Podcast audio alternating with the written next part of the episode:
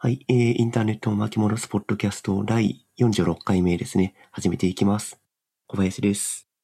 後藤です。よろしくお願いします。よろしくお願いします。久しぶりの二人会です。ですね。もう、梅雨入りもしましたし、気づいたらもう6月ですよ。もう半年経ちますよ。そっか。でもそうですね。自分が最初に参加したのはなんか寒かった時期だった気がするので、あー、確かに。2月とか？今年からだっけ？今年入ってからだった気がします。っていうことを考えると、早いもんですね。確かに。俺 うん今年の2月からだ。2月5日にゴッチが初めて上映してる。ああ、なるほど、なるほど。じゃあもう4ヶ月経ってますね。うん、はいはい。もう今年も折り返しなんで、はい。頑張っていきましょう。はい。はい。今年の目標的なものなんかあったりします？今年の目標っすか？えー、なんだろう。なんだろうなまあなんか新しいことを一つ覚えるっていうことは 毎年やってるんですけどまあそれも今年やっていこうかなと思って。そう。まあデザイナーなんですけどまあでも結構技術を覚えることで何かねあの自分の中の引き出しが増えていくってところがあるんで。今は割とやっぱ 3D の勉強をしてますかね。もう、ブレンダー？うん、そう、ブレンダーですね。なんか、なんかめちゃくちゃリアルな CG を作るというよりは、まあ CG、その 3D のをちょっとグラフィック的に使うみたいな感じで使ってることが多いんですけど、うんそうただ結構その、モーションとか、その動きとの親和性も非常に高いので、なんかそういう意味では、なんか自分の仕事に綺麗に組み込めてる感じがしますね。だからもっと勉強したいって感じです。素晴らしい。うん久保さんは僕の、今年の、はい、目標はうん、体重を落とすダイエットなんで。体重？え そっか久保さん、現状、もうかなりマッチョじゃないですか。いやいやいや。体重を落とさなくていいじゃないですか。いや、え？今、過去一体重がふ多かったんで、えー今年になったわ全然見えなかったですけどね。なんか、この前あったのが2年前、2年ぶりぐらいにあったんですけど、全然印象としてはそんな変わったって感じは全然しなくて。いや、2年前より多分、4、5キロ太ってると思いますよ。うーん、なるほど。いや、でも、コバさん、超ロングライドしたりしてるから。あ超自転車で超マッチョなのかと思ってた。まあ、必要以上に筋肉はついてる気はしますけど、うんうんうんうんココバさん、今、あれですか？ロードバイク乗ってます？前ピストでしたけど。ああ、そう、前、東京来た時にピスト買っうん。て、うんうん。で、4、5年前ぐらいに、友達がバイあ、ロードバイクいらなくなったって言ったん言ったので、それを買い取ったのが4、5年前で、おなんで4、5年前ぐらいからロードバイクを乗ってますね。おキャノンデールでしたっけ？あ、そうそう、キャノンデール青いやつ。うんうんうんおーじゃあ、アメリカですね。アメ車ですね。アメ車ですね。まあまあそうですね。いいじゃん、いいじゃないですか。へえやっぱ快適になりました？ロングライドは。ああ、なりました。やっぱ、ピストってギアの変則がないんですよ、うんうんうん基本的に。坂が。そうそうそう。その状態で坂とか、まあ自うん自転車通勤ずっとピストでやってたんですけど、はいはいはい。で、ピストとロードバイク一時期に2台持ってる時期があって、その時ピストはなんかなくしてもいいぐらいの通勤とかで使って、うんロードバイクは長距離移動して、本当週末にサイクリングするときに乗るみたいな使い分け方をしてましたね、一時期。うんうんうんうんうんそうですね。ロードはやっぱり、その、盗まれるリスクが非常に高いので、結構気使いますよね。そうですね。高いやつとかだとう、ん。路中しちゃうと、まあ、変なところに駐車しちゃうと、あ、駐輪か、うん駐輪しちゃうと、パクられたりするんで、うん。なるほど、なるほど。いや、もう、コウさんのストイックなライドを見てると、別に全然体重を落とすとか気にしなくていいと思うんです。いや、やっぱ、過去一体重が増えてると、いろいろ、あ、その体重も、えっと、なんだ、自分の身長の、自分の身長の肥満体重に片足を突っ込んでたんですよ。EMI 的な、あれで。そうそうそうそうそう。それで、さすがに肥満体重はまずいだろうって思って、標準体重の中央値まで戻そうって思ってます。なるほど。じゃあ今、なんかトレーニングをしてるんですか？トレーニングしてない です。完、全に食食事制食事制限？で頑張あってます。ロカボとか、糖質下げるとか、なんかいろいろそういうやつですか？そう、夜は炭水化物取らないみたいな。ああ、なるほど、なるほど。そうですね。炭水化物と脂質と糖質、うまいものは全部これでできてますから。そういや、なかなか避けるのが難しい。うんタンパク質もうまいですよ。ああ、そっかそっか。そうですね。そう夜はタンパク質だけ食べてます。豆腐、鶏肉、そういう感じですか。鶏肉とゆで卵だけ食べてます。ああ、いいですね。自分はもう年々、あの、牛肉が食べれなくなってきてるんで、ほうそれは。あの、胃の、胃のスペックが、胃もたれを余裕で起こすようになってきてしまって、ぶ鶏と豚しか食べれないですね、最近。焼肉は結構勇気がいるんで。そうですね。焼肉は、なんか、んいいいい肉の方が胃もたれしちゃいますよね。そう霜降りとかやばいですよ。うんうんなんか、食べてる、食べながら、一口食べるだけなんとなくこれがやばいってことが、こう、わかるようになってきました。まあね、美味しいんですけどね。そう、美味しいんですけど。うん。はい。じゃあ、ちょっと自分も、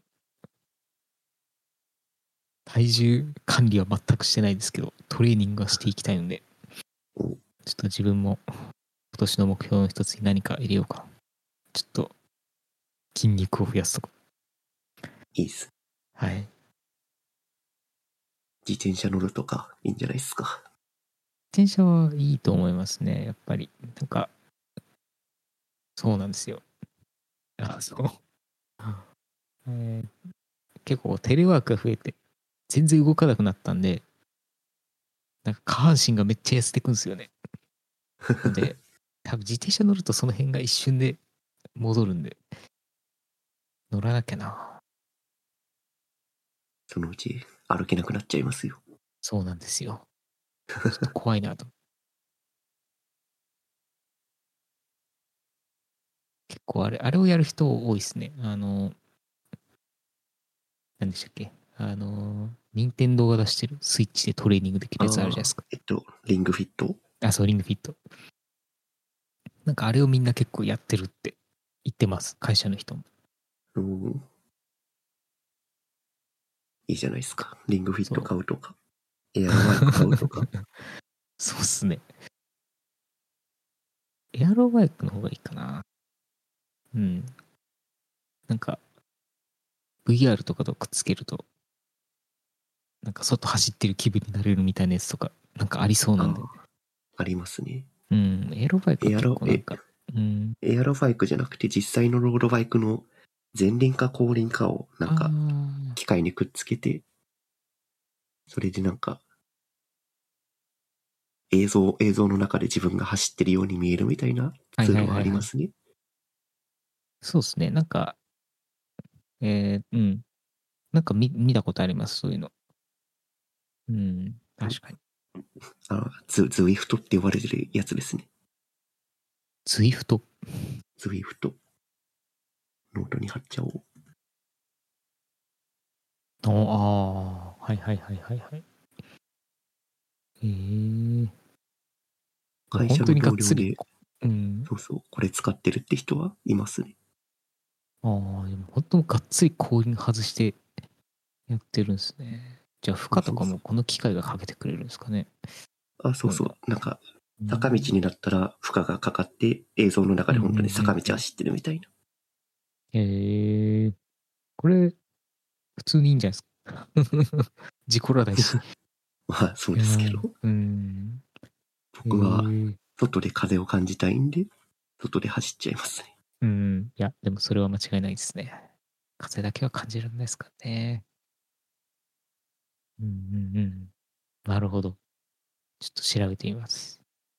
はい。なんで、そういうツールとか使って、うん、リモートワークの運動不足は解消していかないとダメですね。ですね。耳が痛いな。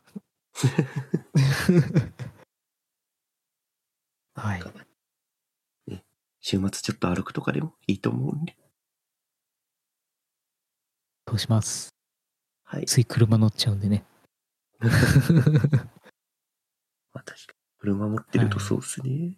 うん。お互い健康に気を使っていきましょうというところで。そうですね。はい。じゃあそろそろノーツに入っていきますか。いきますか。うん。えーと、ノートのフォーマットを若干変えてましたね、さっき。うん。今までノートは箇条書きでひたすらリンクを貼るっていう形式だったんですけど、さすがに3人、パーソナリティ3人だとカオスになってきたんで、うんうんうん。なんか、各リンクに対してこういうカテゴリーですっていうのを分けるようにしてました。技術系、うんコンテンツ系、日常系みたいな。うんうんうん。だいぶわかりやすくなりましたね。はい。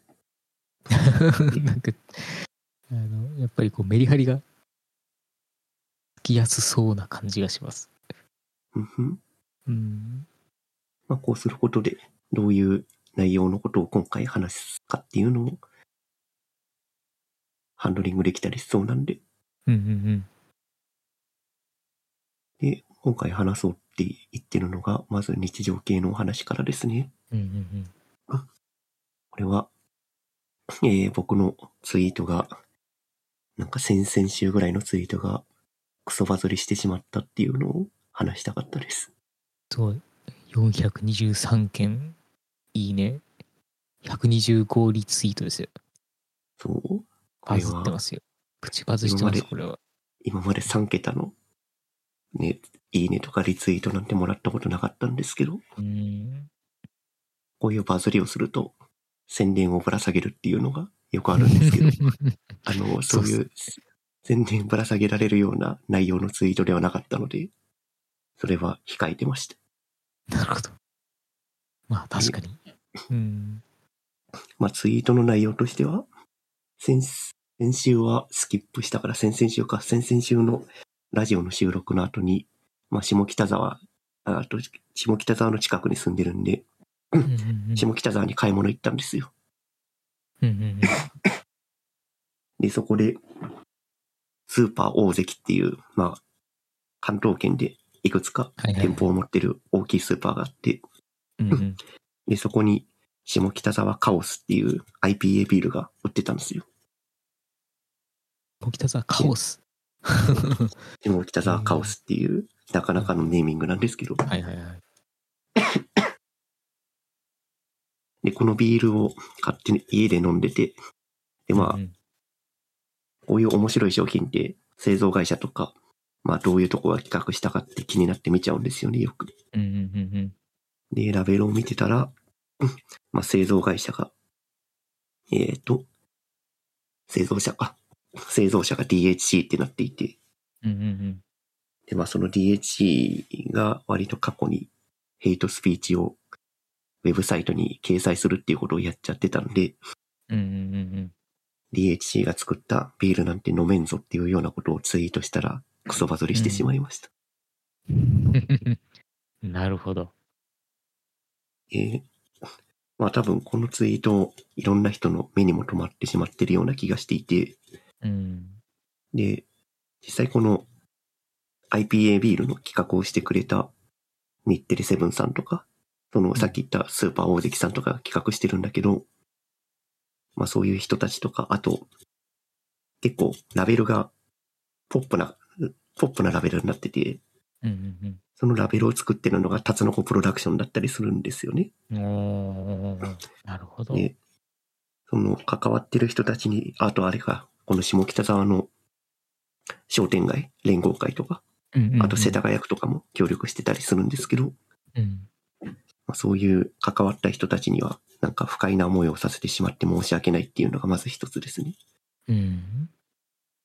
で、DHC に対して、なんでこんなに僕は怒ってるかっていうと、うん。まあ、DHC が何をやったかっていうのは、知ってる人は知ってると思うんですけど、えっ、と、2020年ぐらいに、えっ、と、DHC の EC サイトに、なんだっけな、やけくそくじとかいうキャンペーンページを作っていて、で、そのやけくそくじっていうキャンペーンページの中で、DHC の会長さんが、まあ、割とひどいヘイトスピーチのコラムというか文章を掲載していて、うん。で、まあそれが SNS 上とか、まあニュースとか、でもこれはまずいですよっていうのを話題になってたりしてたんですよ。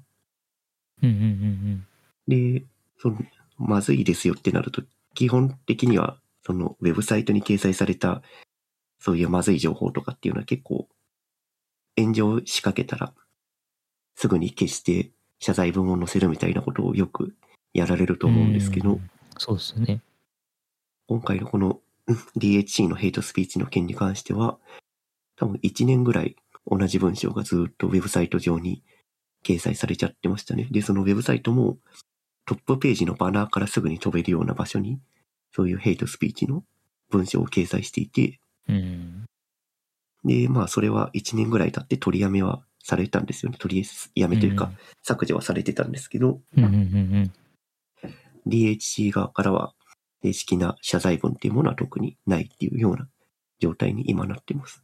うん。うん。なるほど。で、そう。で、僕が今回これ話すときに、本当に DHC 謝罪してないのかなっていろいろ調べたんですが、うん。まあ一応、えーかイオン株式会社の出してるプレスには、えっ、と、イオン株式会社側に DHC が謝罪をしましたっていう文章は、ちらっとだけ掲載されてました。うんうんで、実際その文章だけで、DHC 側は正式な謝罪はしてないっていうのは。確かなことらしいですね。じゃあ、まあ、かなり間接的な、謝罪になってるっていうか。まあ、そうそうそう。まあ、イイオン側が、まあ、あの、まあ、ちょっとこう DHC 側に、えーまあ、なんていうんですかね、まあ、要はちょっとこう、警告みたいなことをしたら、まあ、すで、まあ、それによって、えっ、と、まあ、それが謝罪になったっていう、なんかまあ、そういうそれ、ことですね。謝謝罪をうんイオンシネマに、あ、違う、イオンシネマじゃない、えっと、うんイオン株式会社に言われて、謝罪をして、そのタイミングでウェブサイトを、ウェブページを消しましたっていうだけの対応で。すね。うんうんうん、なるほど、なるほど。で、まあ、何が問題かっていうと、そもそもウェブサイトって、このヘイトスピーチを書いていた会長さんが作るわけじゃないじゃないですか。うん。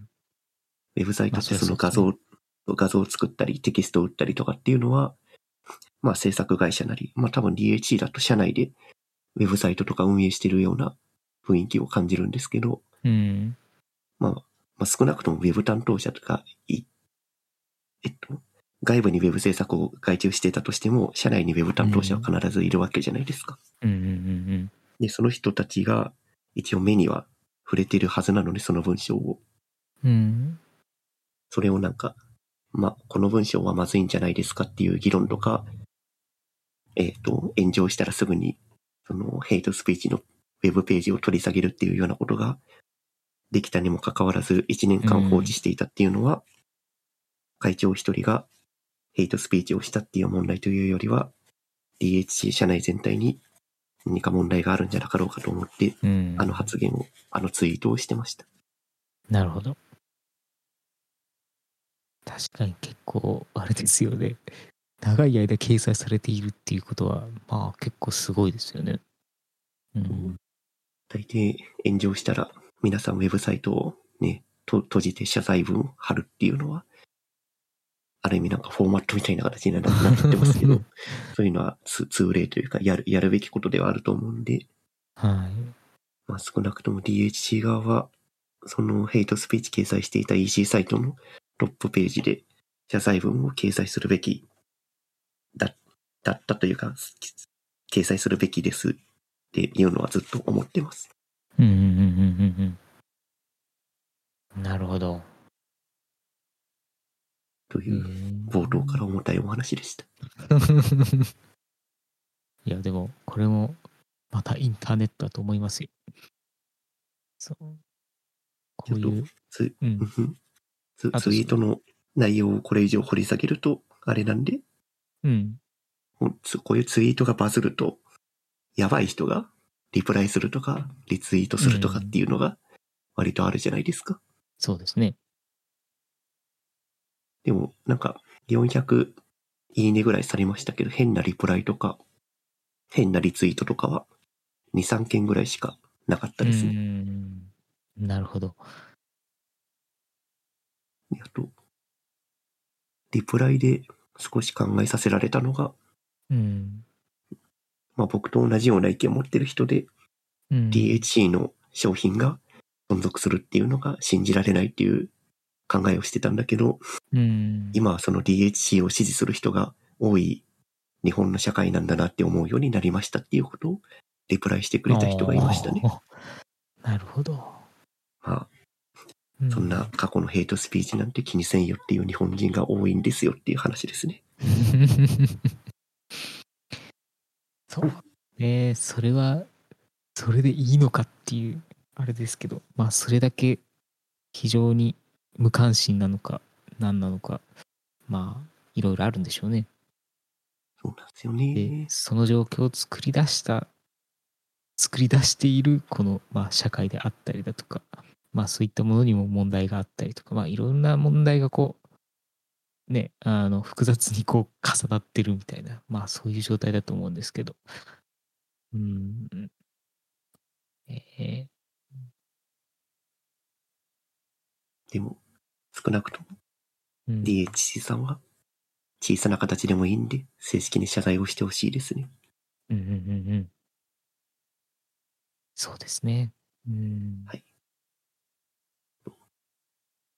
冒頭から重たい話です。これ以上掘り下げてもあれなんで、次のノーツいっちゃいますか。はいここからはいつものはい。巻き戻っぽい感じの流れに技術、系の、そうですね。はい。えー、っとですね、これは僕が貼ったんですが、えーっと、エディターの後のですね、GitHub が開発してたエディターなんですけど、がついに開発終了になるという、うんえーニュースですと。で、なんか、最近確かに全然こうアップデートとか全然息してる感じがなかったんですけど、あの、やっぱりもう主力が今もう完全に VS コードなので、もう完全にシェアがそっちに行ってしまった感じですかね。うん。今までメンテされてたのが驚きなんですけど、逆に。うん、確かに。GitHub ってマイクロソフトに買収されたじゃないですか。一昨年か、去年ぐらいに。あ、そっか。そういうこともあるんですかね。そうそそのタイミングでアトム捨てるんじゃないかと思ってたんですけど、うんうんうん。なんか僕は想像以上に長い、長く息をしていたなって思っちゃいました。確かに確かに。か、あの、ちょうどこう Sublime Text が、で、えーあの、まあ、主流になり、なった後ぐらいにこう、出てきて、で、ここで割と Atom 派と Sublime Text 派が、なんか分かれたなって個人的には思ってるんですけど、うんなんか、 Atom は多分 Electron でできてたような記憶で、なんか割と今のアプリケーションの時流のなんか、をなんか先走っていたような感じがしてます。ので、なんか、そうですね。まあ体感としてはちょっと重かったんですけど、でもまあそれでもなんか全然ウェブでできているとは思えないぐらいの快適さで仕事ができていたような気がするんで、なんか個人的には結構アトム好きでしたけどね。うん。僕も一時期アトムは使ってましたね。完全にそのサブライムの流れで。はいはいはいはい。そう。アトム、いつだろう。新卒の頃に、新卒じゃない、新卒か。新卒に入った会社で使ってたんじゃないかな。使ってなかったかな。これどうでしたっけねなんか、なんか、サブライム使っていたような気がするんですけど、そう最初、ドリームウェーバー使ってて、うん、ああ、そっか。ドリームウェーバー使ってて、サブライムテキストを使い始めて、辞める直前ぐらいでアトム触ってた気がするんだけどな。うん。なんかそうですよね。なんか GitHub がやってるっていうこともやっぱなんか非常になんか安心感があって、そうそうそう。なんかそれで、うん、自分も多分なんだかんだ、なんだかんだ結構使ってると思うんですよね。多分 4, 4年ぐらいは使ったような気がするんですよね。体感的に。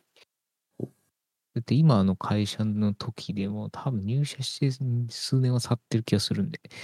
うん。うん。で、結構思い入れが深いです。アトムと一緒に仕事を乗り切ってきましたか。うん。僕はアトム触ってたの多分1年もないぐらいですね、きっと。い VS コードに早々に。や、乗り換えちゃ VS コードの、VS コードの前に、あの、ジェットブレインの Web ストームを挟んでますね。ああ、ユーストも、はいはいはい。なるほど、なるほど。そう、 WebStorm で、あ、違うか。初めてエディターに課金したのはサブライムか。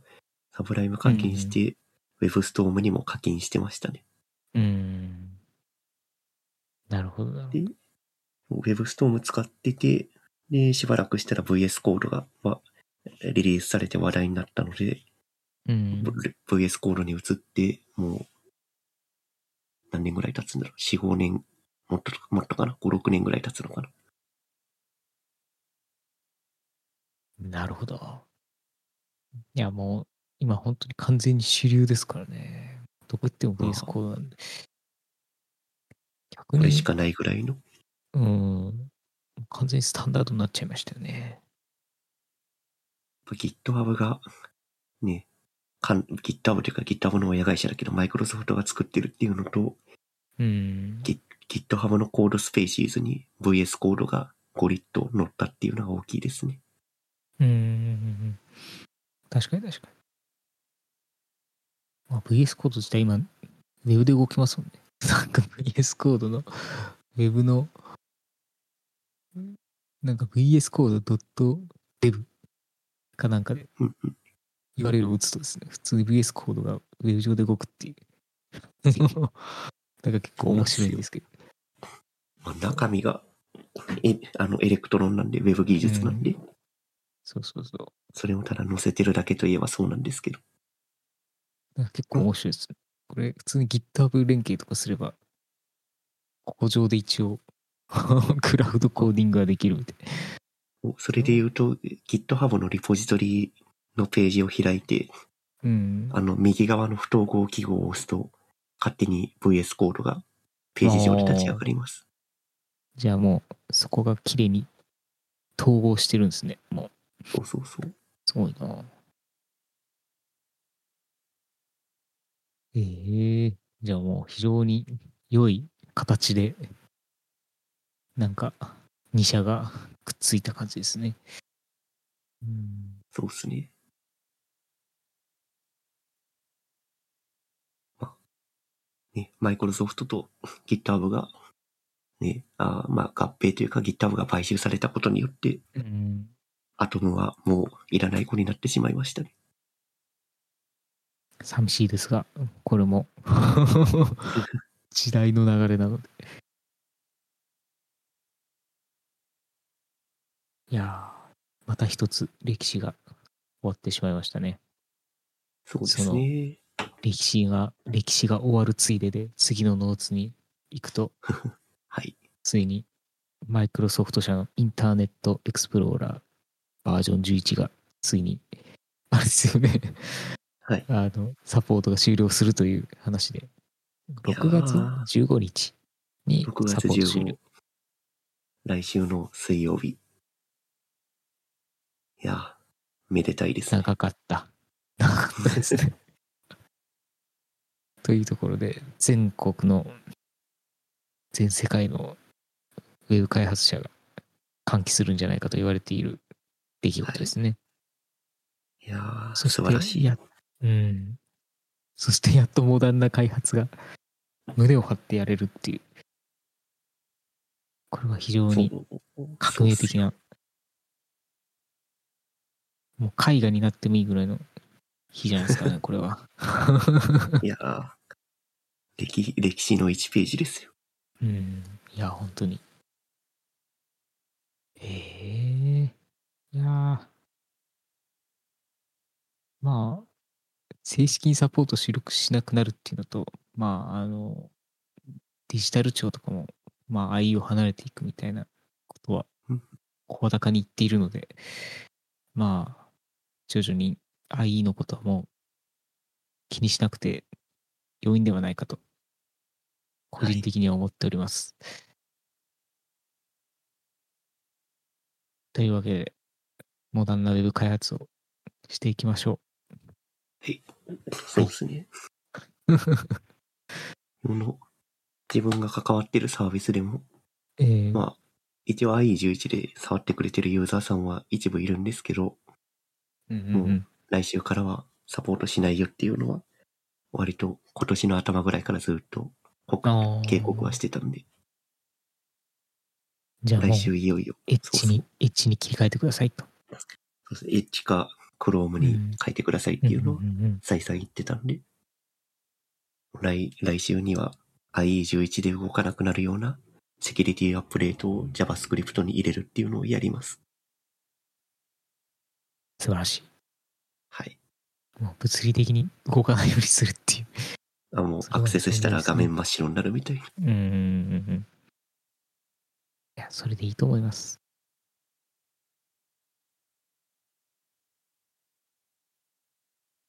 まあね、マイクロソフトも結構 OS のアップデートのタイミングでもう強制的に その IE のアイコンを押して開いたらなんか知らないけどエッジで開いてたみたいななんかそういう動作を実装したりとかなんかまあ本当にもう切り離したいんだなっていうのが本当に見えるので。ね、まあ、マイクロソフト側もうん本望なんじゃないですか。やっと終われるぞって言って。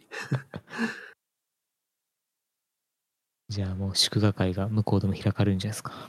うん。ああ、まあ、なんか、ね、やり、やりたいですよね。そうですね。今までお疲れ様でしたって言って。うんうんうん。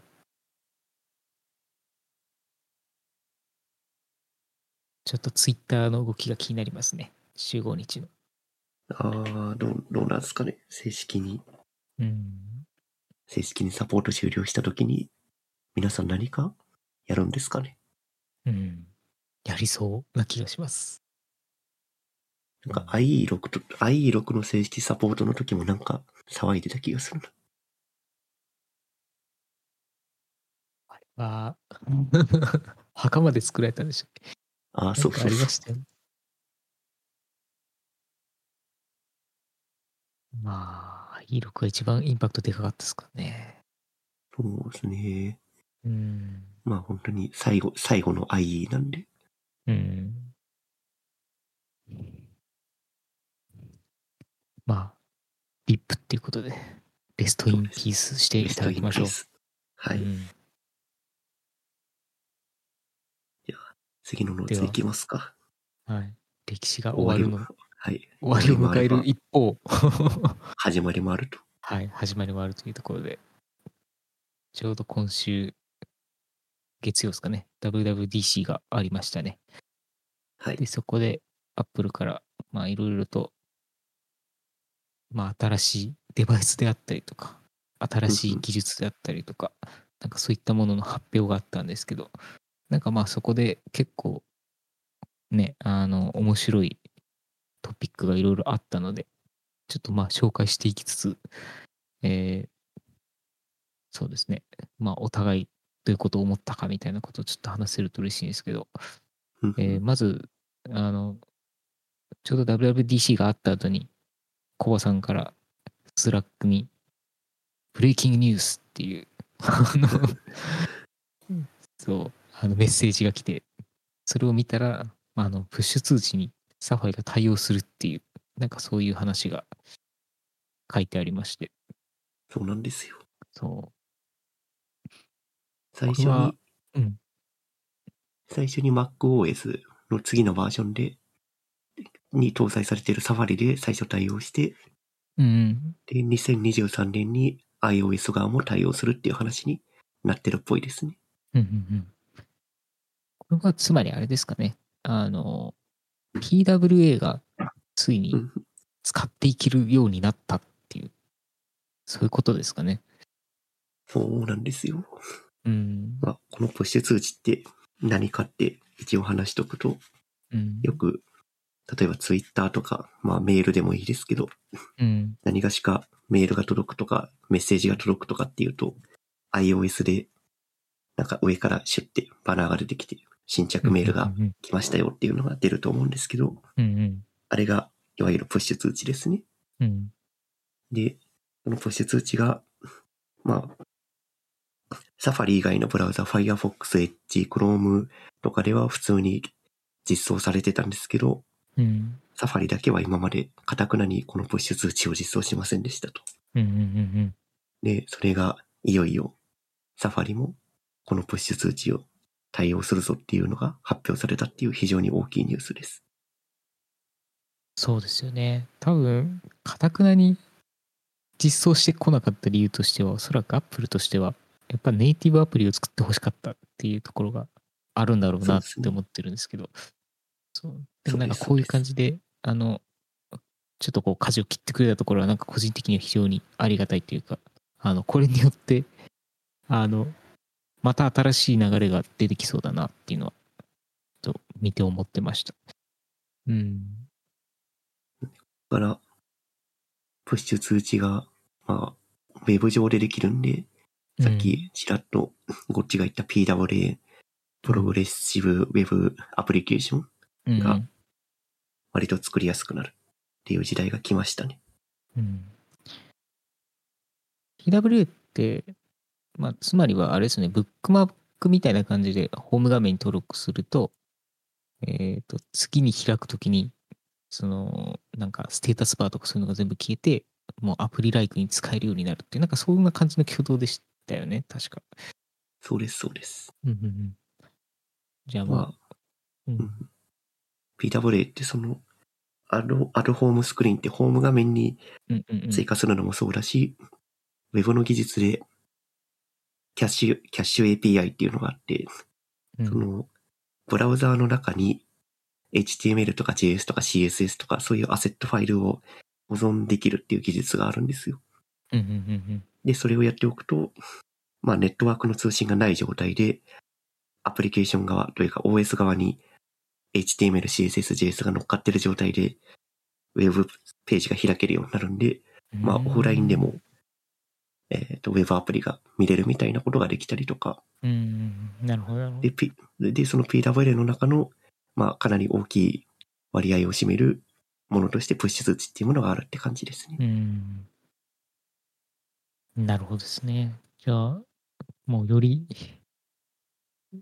よりウェブアプリケーションでもかなり、あの、リッチな機能が実装できるようになるので、なんか、いろんな開発者が、なんか、いろいろややりそうですね。なんか、例えば、ラズパイとか、なんかそういう IoT 的なやつとのこう連携だったりとか、なんかそういうのも非常によくできそうですし、ね、なんか前ツイッターで見たんですけど、ポストになんか届いた時に通知、 Slack 通知が来るみたいな、あの、ものを実装してる人がいましたけど、まあなんかそんな感じの要領で、あの、まあ iOS 用のアプリケーションというか、うんまあ別に iOS じゃないですけど、その Web を通してそういった通知を飛ばすアプリケーションも作れたりとか、なんかそういうのができるのかなと思って、なんかかなり手軽になりそうっていうのは思いました。うん。うん。いやトエンドは忙しくなりますね。そうですね。なんか普通のウェブサイトのレイヤーからなかなか離れられなかったんですけど、そういう意味では、なんか、より、なんか、た楽しくなったような感じがします。うんうん。ウェブの技術でやれることが増えた感じですね。うん。いやー、楽しみです。はい。そして、えーその流れで見ていくと、えーっと、カメラ、えー iPhone 自体を、えーっと、なんだ、ウェブカメラにしてしまうツールっていうものが、えー次の iOS、iOS じゃない MacOS のバージョンで、まあ、実装されるらしいというところですね。これ、結構個人的にはありがたいなと思っていて、あの、基本的にこう、MacBook とかについてるカメラって固定なので、なんか意図的に位置を変えたい時とかって結構困るんですよね。うんでうんその外付けウェブカメラとかをそういう理由で使ってる人とかもいると思うんですけど、まあなんかそれを外付けウェブカメラとかを買わなくても iPhone で代替できるっていうそういう技術ですと。で、これすごいなと思ったのが、えっ、と、まあ純正なので、その iPhone についているカメラを全部切り替えれる。広角、望遠、超広角のやつを切り替えれたりもできますし、えっ、と、なんだっけ、あの、ポートレートモードって言って、その被写体の後ろぼかす機能みたいなやつとかもあるんですけど、なんかそういうのも使えたり、色変えたりとか、なんかそういうことも全部 iPhone のカメラでできる機能は全部できるらしいっていうことなので、まあなんか会議だけじゃなくて、普通になんか動画作ったりとかにも使えそうだなと思ってて、なんかうん、あの、まあよくあるそのレビュー動画みたいなやつとか、手元だけ俯瞰で映しとくとか、でまあよくイラストレーターさんとかなんかそういうのをやってるじゃないですか。なんかまあみたいな感じで、まあサブカメラとしていろいろ使っていけるのは良いなと思いました。で、うん今までエポックカムっていうアプリを使って同じようなことをやれてはいたんですけど、まあこれがネイティブで実装されるので、なんか非常に安定感がありそうでいいなと思ってます。エポックカムっていうのはな何のツールですか、エポックカムは、えっ、と、まあアプリケーションをインストール、えーと iPhone にもインストールしつつ、えー自分の Mac にもインストールすると、まあそこでなんか通信ができるようになって、なんか同じ Wi-Fi につながっていれば iPhone を Web カメラとして認識できるっていう、なんかそういううんアプリケーションですね。そう。で、これは、あの、割と、ななんていうんですかね。ゲーム実況の人とか、なんかそういう YouTuber とか、なんかそういった人に向けたガジェットを作っている会社があるんですけど、まあそこの、そこがやっていて、そうそう。まあなので、これをネイティブレベルで実装してきたっていうことかなと思って見てました。エポックカムの人は大損害じゃないですか。僕がの人は大損害ですね。まあ、なんでしょうね。まあ、使い心地による気がします。あの、うんなんか、 Zoom とか Meet とかで、その普通にビデオ用のデバイスとして簡単に切り替えれるなら、あの、いいんですけど、例えば、あの、なんだ、えー、 FaceTime とか、そういうのでしか使えないとかっていう風になると、全然旨味がないなっては思ってて、そう、なんで、ちょっとどういう風に使えるのかによると思います。で、それができないなら、やっぱりエポックカム一択かなっていう。うん。もうズズームとかチームズで使えるって書いてあるんで、ああ、じゃあ、普通にデバイスになるってことですかね。か完全にただのカメラとして認識されるんじゃないですかね。うんうんうんうんじゃあ完全にぶつかりますね。エポック感。確かに。うん。であとなんかもう一つは、なんかデスクトップ、デスクビューか。デスクビューみたいな機能があって、うんうんなんか iPhone の広角カメラを使って、で、ま、Mac の手前の映像を映して、それを広角レンズで撮るとこう、台、台形型にしか映らないじゃないですか。斜めからのはいはいはいはい。映像なんで。それをなん、かいい感じに上から、あたかも上から撮ったかのように四角形に補正してくれるみたいな、。そういう機能もあるみたいですね。えー、だからなんか、Mac 起動してカメラつけて、なんか手元で、なんか、こう、なんだ、さ、作業を映すっていうことが割と簡単にできるみたいですね。結構マフカの設定って非常に大変で、うんあの、まあ、そのブームスタンドって言って、なんか、要はなんか、あれですね、なんかポールみたいなやつの先につけて、結構その長いポールが必要だったりとか、それをどうセッティングするのかっていうので結構揉めるんですけどうん、あの、そういうふうに台形補正をしてくれると、その辺がだいぶ容易になるので、なんかそういう意味では、あの、ちょっと非常に助かりますね。手軽にそういうのができると、なんか、みみんな使えるようになるなっていうのは。うん。いや、これはいいアップデートですね。で、余談ですけど、うん。iPhone の、iPhone 自体を、こう、MacBook とかに簡単に取り付けれるようなホルダーもなんか開発してるみたいなことが書かれていますけど、これ結構すごいビジュアルです。絶妙に、ダサいんですよね、これ。まあ、しょうがないんですけどこれすご、いな。これしかないっていうのはわかるんですけど、うんうんでこれよく見ると、あれですね、 MagSafe のところにバチってひっつくみたいな感じのホルダーになってるんで、まあ結構スマートっちゃスマートですけど、うん。まあちょっと、まあ出たら多分買っちゃうかもしれないですね。まあ、買う、買うんですけど、うん。まあ、ちょっと、見た目は相当ダサいですよね。もうちょっとね、もうちょっとスマートだと嬉しいですけどね。まあ、でも、iPhone くっつけるっていうことはもうこれしかやりようがないんでしょうね、きっと。うん、だと思います。こういうの出てくると、おそらくですけど、Mac 側のカメラがそのうちなくなるような気がしますね。ああ、なるほどね。なんか、今の。うん、Mac 側のカメラって結構、結構物議を醸すじゃないですか。みんなシール貼ってたりとかして隠したりとかそうそうそう。してるんで。あと、えー今の M1Mac とかだと、ノッチがついてて、そこにカメラが収まってるんですよね。うんうんうんで、カメラがなくなるとそこのノッチも多分消せるんで、うん。うん。おそらく Mac、Apple は Mac のカメラをなくすんじゃなかろうかと思ってますけど。なるほど。じゃあもうより手軽につけれるようになってないと、うん相当それは難しいと思うんで、どこまでいい感じのデザインにしてくるかですね。うんうんうん。なんかい、や、でもその、うん。Mac 側にマグネットがくっついて、そのまんま直接 iPhone が貼れるとか。バチって。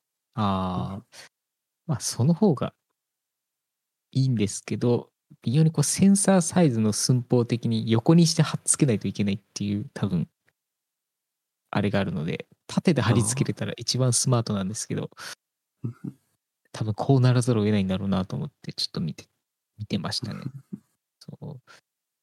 まあなんか、そのうち変わるんじゃないですか。うん。とまあ楽しみですが、でもまああの、ウェブカメラが手軽に持ち運べるようになったっていうのはなんか、ちょっと新しい、ちょっとまたあの一歩進んだ感じはしますけどね。うんうん、そうですうね。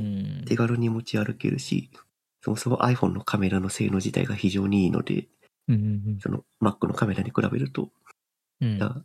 画質の向上も望めるんで、うん。これはいいアップデートな気がしますね。ですね。いろいろ、いろいろいろ有用だと思います。はい。じゃあ、ちょっと次の、あれ、えー、トピックに行きますが、えっ、と、なんか iPadOS の方で、なんかマルチウィンドウ対応ができるようになったなるという話なんですけど、なんかまあ今までスプリットビューみたいな感じでアプリケーションを2つぐらいなんかこう画面割り比率でなんか割るみたいな感じで表示できて、えーでその表示の幅を変えるとスマホビューになったりとかみたいななんかそういう感じで微妙にレスポンシブしてなんか UI を最適化するみたいな感じになっていたんですがまあその特性をそのまま活かして今度はあの普通の MacOS みたいになんか Windows サイズを自由に変えれるようにするみたいな流れになりそうですっていう。とこですね。うん。なんかこうなってくるといよいよ MacOS 化に近くなってくるのでうんなんかちょっとどうどうなっていくのかなっていうのとちょっと個人的に楽しみではありつつなんかなんでしょうね MacBook 持ち歩かなくて良くなるのであればちょっと非常にありがたいなと思うんですけど制作業の人たち的にはまだ全然 iPad はそんな境地には達していなくて。うん。なんかイラスト描いたりとかなんかそういうのはいいんですけどなんかなかなかまだちょっと高級液タブの枠をなかなか超えれてないところがあるのでなんかまあこういう感じでちょっとよすなんか MacOS 側に若干寄ってきているので、まあ、Apple としても iPad で全て完結できるような未来をなんとなく描いているのかなと思いつつちょっと今後の動向が気になりますねっていう感じですね。うんうんなんか MacBook と住み分けが難しくなりそうですね。うん。そうなんですよね。まあ iPad 自体は普通にもうマウスもキーボードもつながるので、まあうん、普通に ノートパソコンじゃノートパソコンな感じなんですけど、なんか完全になんかなりきれてる感じじゃないので、なんかちょっとどういう風に変わっていくのかなっていうのはちょっと気になってるんですけど、まあ、個人的には、まあ、Adobe のアプリケーションも Mac 版に最適化されてたりとかもするので、まあ、そういうもので、より、なんかいろいろ普及が進めば、まあ、iPad だけでなんとかなる世界もそのうち出てくるのかなと思いつつ、まあ、ここ数年ではない気がしますね。もうちょっとかかる気がします。Photoshop とか X3 とか Adobe 系の製品って iOS 版とかって出てるんでしたっけ？と、イラストレーターと、フォトショップと、は、えっ、と、iPad OS 版もあって、あとはフレスコっていうお絵描き用のソフト、ドローイングソフトと、えーあとね、ライトルームっていう写真の現像、色補正とかするソフトも一応あるんですけど、ちょっとこう、なんていうんですかね、個人的にその外で、まあ撮影に行ったりとかすることがあるんで、外でその写真の現像ができると嬉しいんですけど、微妙にその iPad 版のライトルームが、その、なんだ、Mac- MacOS で使っているライトルームとちょっと違って内容が。おーライトルームって2種類あるんですよ。普通の無印のライトルームとライトルームクラシックっていう2つあって。で、クラシックが結構やっぱメインで使われているものなんで、なんかその機能が iPad に移植されてほしいんですけど、まあなかなか難しい現状がありっていうところで、まあまだまだ全然 iPad が活用できていないですね、僕は。いや、割とアイズ Adobe、うん Adobe 製品は結構 iOS、必要なものは iOS 対応してもらってる感じなんだ。うん、なんですけど、全然フルフルじゃないですね。本当になんかうん最低限の機能プラス、なんか逆に iPad とかタッチ UI でベストな感じのその UX になるような設計がされてたりとかするので、なんか、アシュみたいな感じですね。なんかフル機能というよりは、うん、なんか、かいつまんだ使い方をしてもらう想定みたいな感じです。で、データ自体をクラウドに保存を基本にしてるんで、まあそこで同期しつつ、まああの PC の方でもデータが引き継げるみたいな、なんかそういうような設計思想になってる気がするるんで、そうそう。まあそんな感じですね。なのでまあ、ちょっとどう変わっていくのかなっていうのはちょっとなんか気になるんですけど、まあ、す結構まあポジティブに捉えられるアップデートだなとは思いましたね。うんうん。うん。そうそう。っていうようなところですね。で、えっ、と、次に、まあ、iOS も16が発表されるんですけど、まあ、そこで結構大型アップデートがあったなっていうところでは、えっ、と、なんかホーム画面の見た目っていうのが結構自由に変えれるようになるっていう。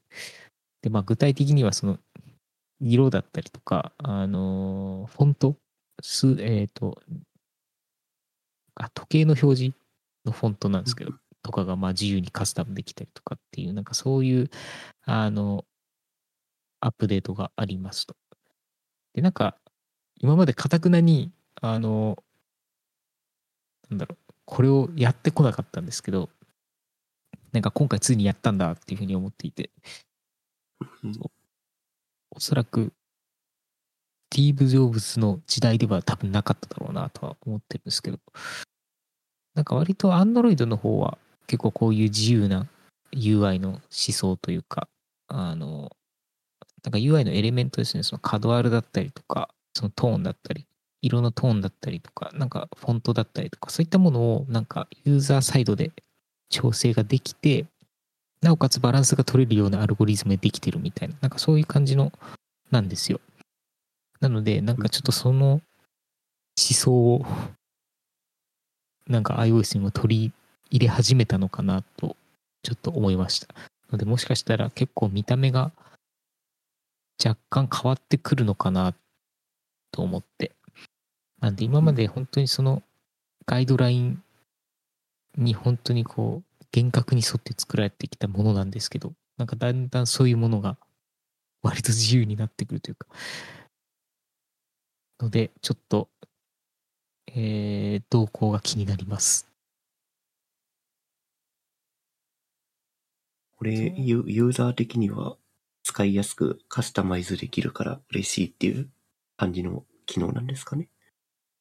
どうなんでしょうね。ホーム画面をどこまでみんな、どういう感覚で使ってるのかっていうのはちょっとわかんなくて、うんうん。まあ、お子さんがいる人だったら、ね、お子さんの写真にしてたりとかする人っていうのは結構見ますけど、どういう気分でホーム画面見るんですかね、みんな。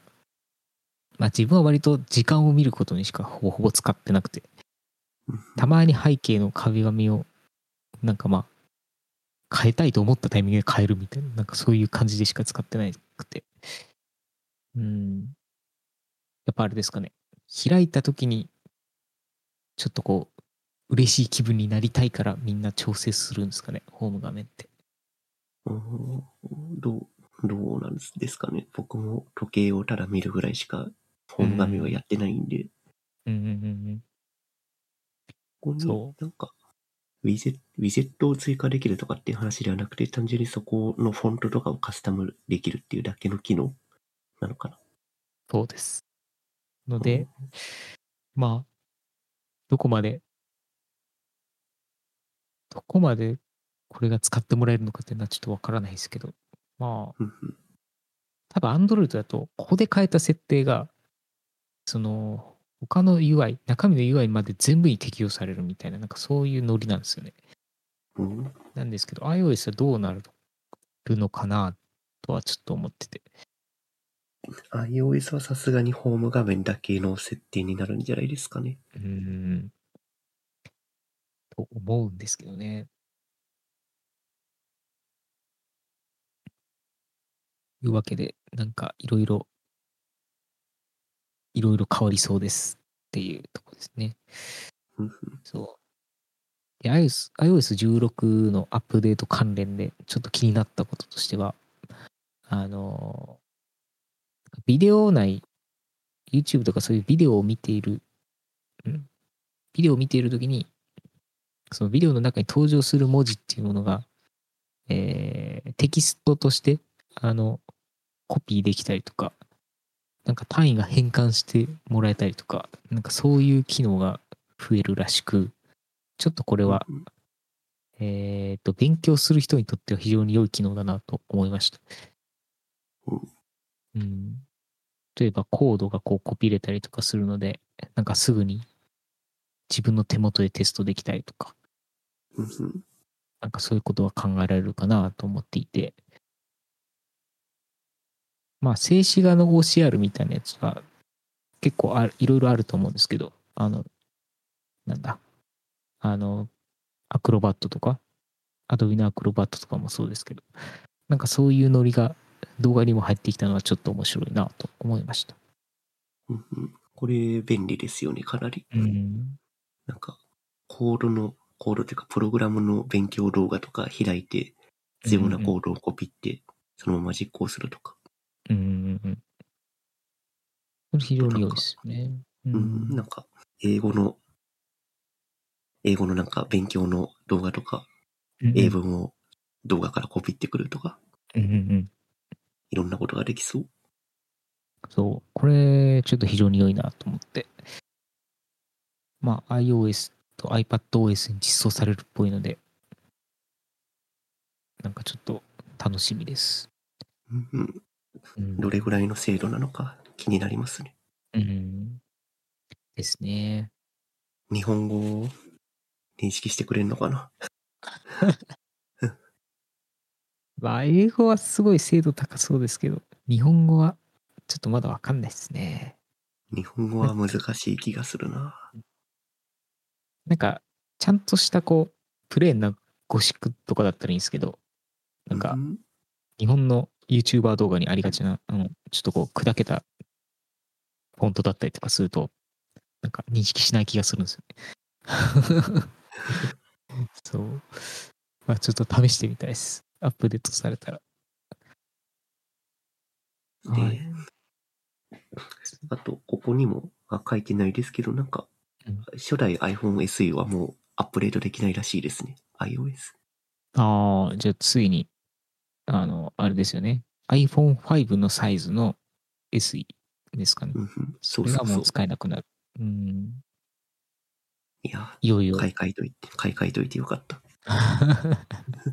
そっか、コバさん、SE 使ってましたもんね。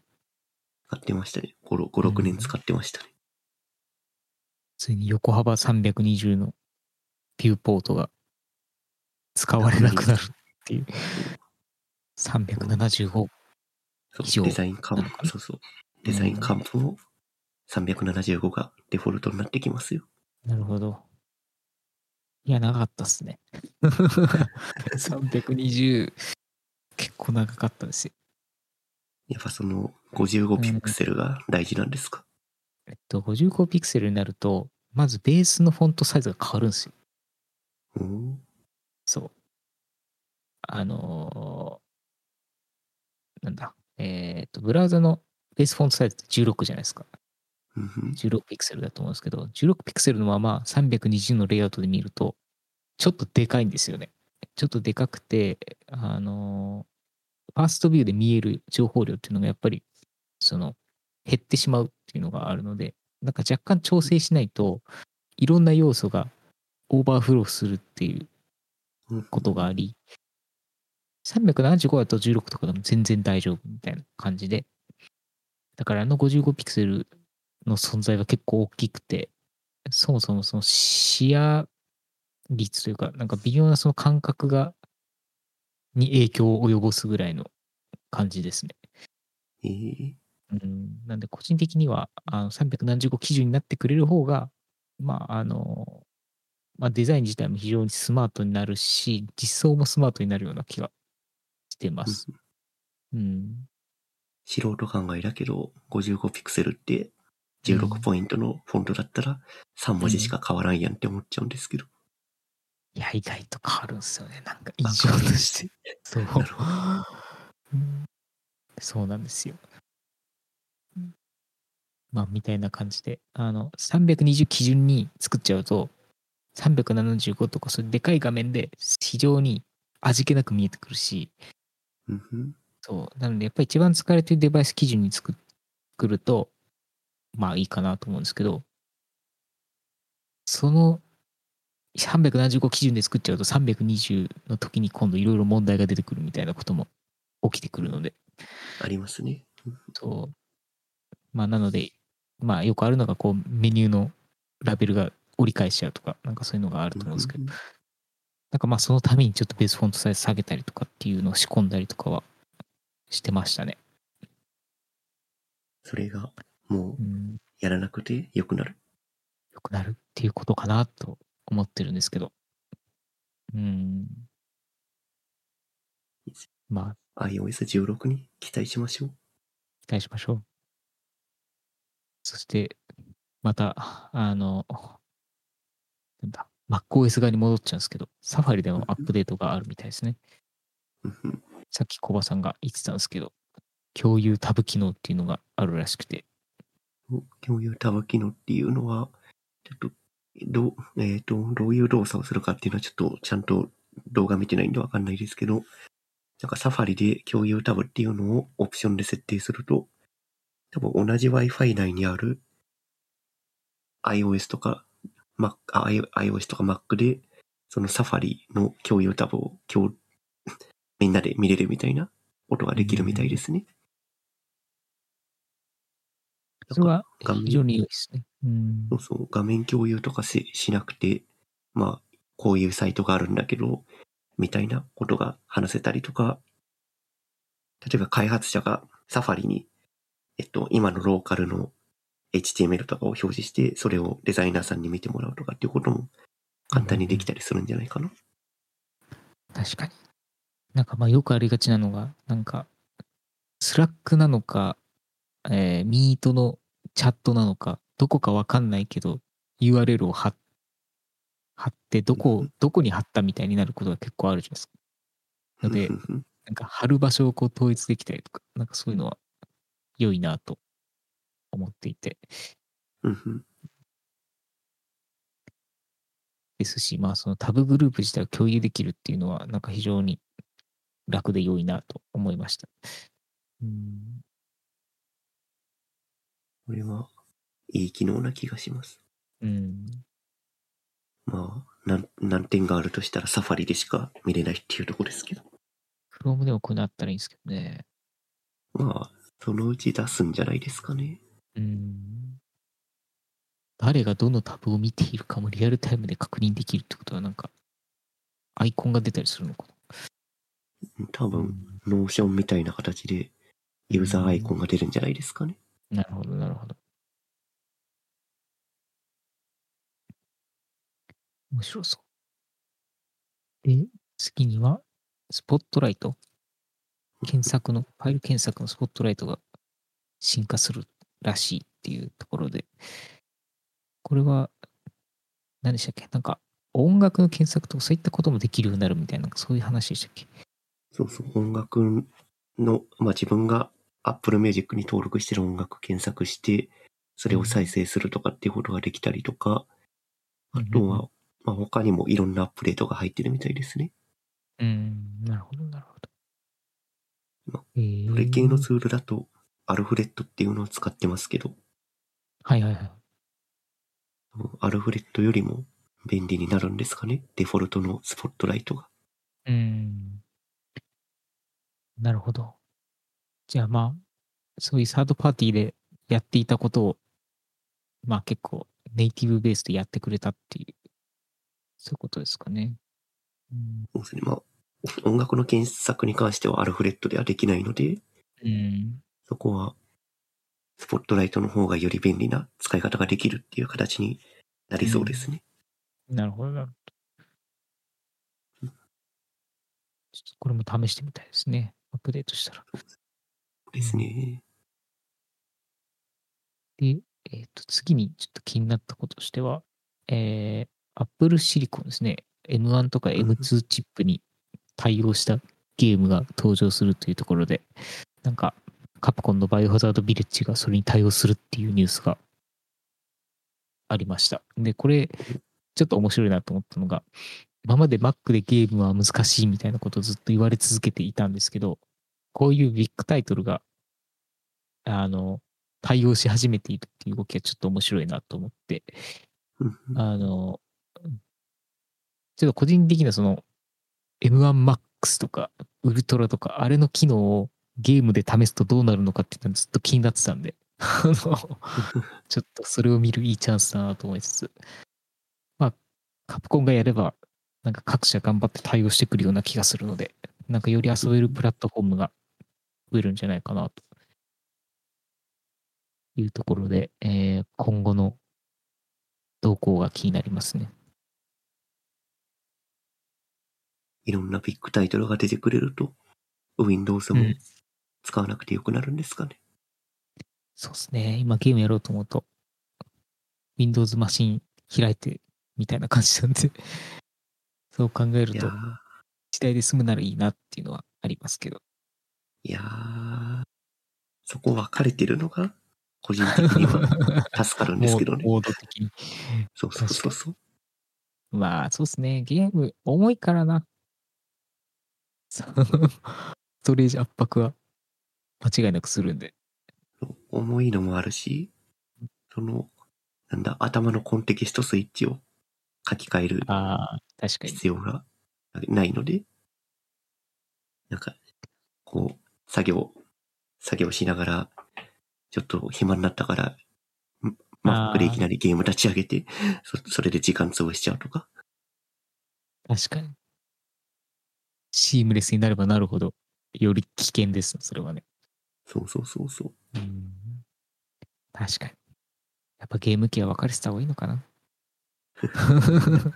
個別で、個別で置いといた方がいいと思います。はい。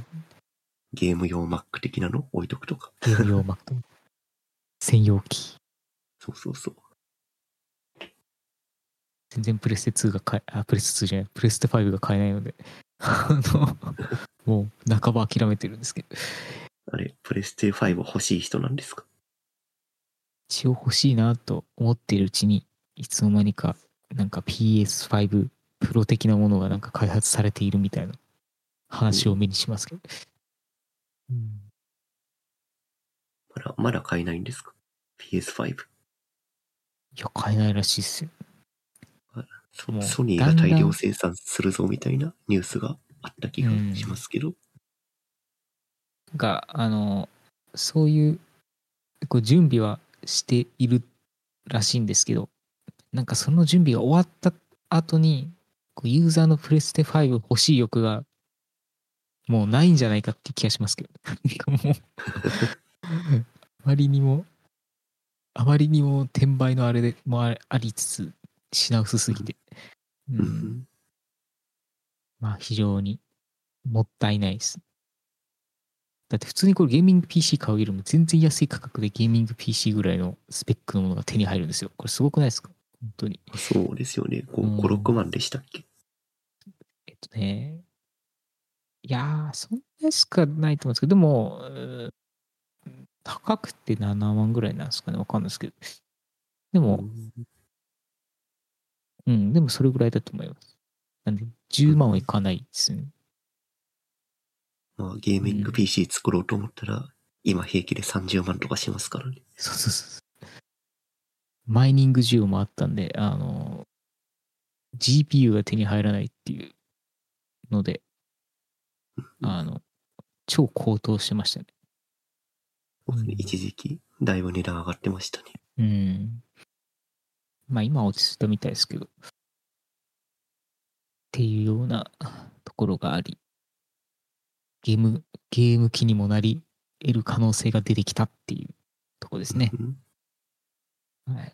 あとちょっと、えーこの流れとはちょっとずれるんですけど、まあ、カープレイっていう、その、車の中で、その iPhone を接続すると、えー、なんですかね、その、まあ、iPhone のいろんななあの音楽情報とか、まあ、そういったものをいろいろと享受しつつ、まあ、車と携帯が、車と iPhone がこう綺麗につながるみたいなそういうシステムがあるんですけど、なんかそれのアップデートが結構あったみたいで、なんか割とそういう、あの、EV 化が進んで、最近その車のダッシュボード全体が画面になってるとかっていうのが結構多くなってきたので、なんかそれに合わせて、なんか UI がいい感じに置かれる、かつ、なんかスピードメーターの表示とかも、なんか、なんだ、えーっと、アップルウォッチみたいに変えれるみたいな、なんかそういうようなことを考えているみたい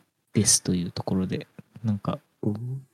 だいぶ、こう、アップルみたいなところが、こういうことをやってくれると、なんか非常に品質が安定するなっていうふうに思っていて、でもデザインのルールを見ていると、まあ、ほぼほぼ iOS なんですよね。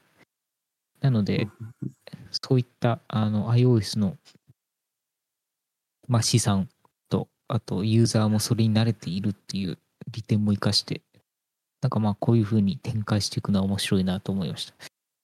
なんかまあある意味レスポンシブ UI みたいな感じなので。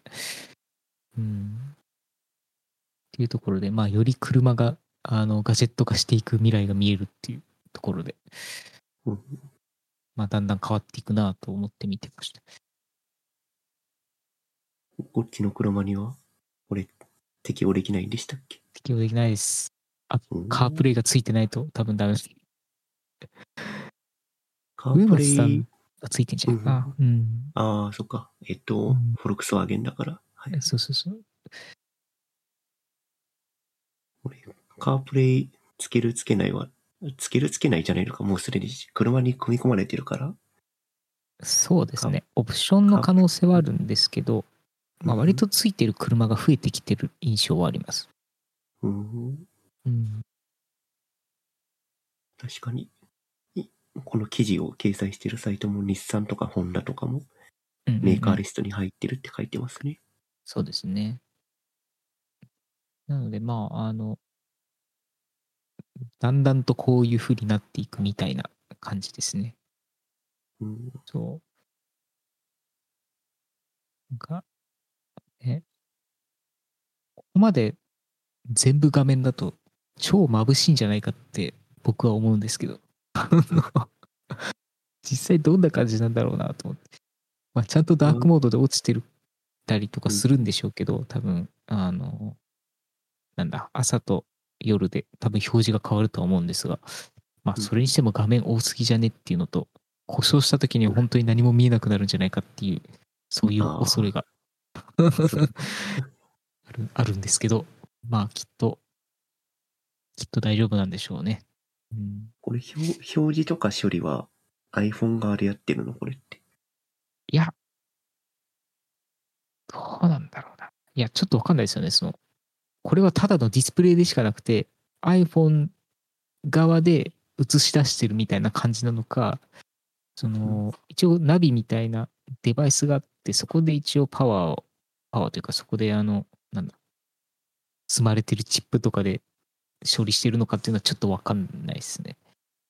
ただ接続するので、まあもしかしたら iPhone で頑張ってやってるのかはちょっとわかんないです。まあ、うん。すごい簡単に思いつくのが、車を運転しててバッテリーをなくなって、画面が 真っ黒真っ黒になるっていう。ああ。まあでも接続してるときに常に給電してるんで、車のバッテリーが切れなきゃ多分大丈夫だと思うんですけど。そうか、そういう、そういう心配はないのか。うん。ただまあ、あの、なんか、なんかの、あれで突然 iPhone が落ちた時とかっていうのはなんか全部消える可能性はゼロではないです。うん。あの、まあ、はいあの、ダッシュボードとかに置かれてたりとかすると、その、うん直射日光を浴びるので、熱暴走を起こして落ちたりとかオーバーヒートして。うんうんそうですね。みたいのは考えられるんですけど、ね、ちょっとどう、どうなるんでしょうね。ちょっとこういう車に乗ったことがないので、ちょっと試してみたいな、というか、上松さんに聞いてみようかな、今度っていう感じです。そうですね。聞いておきたいですね。うん。っていうような感じで、結構今回も盛りだくさんだったんですけど、うんまあ、着実に変わっていってますね。うん。いろいろアップデートが入ってますね。結構。やっぱ個人的にはプッシュ通知が対応が一うんうんう番大きいですね。はい。個人的にもう楽しみです。ちょっと PWM やってみたかったの。今のうちに素振りをしときます。ですね。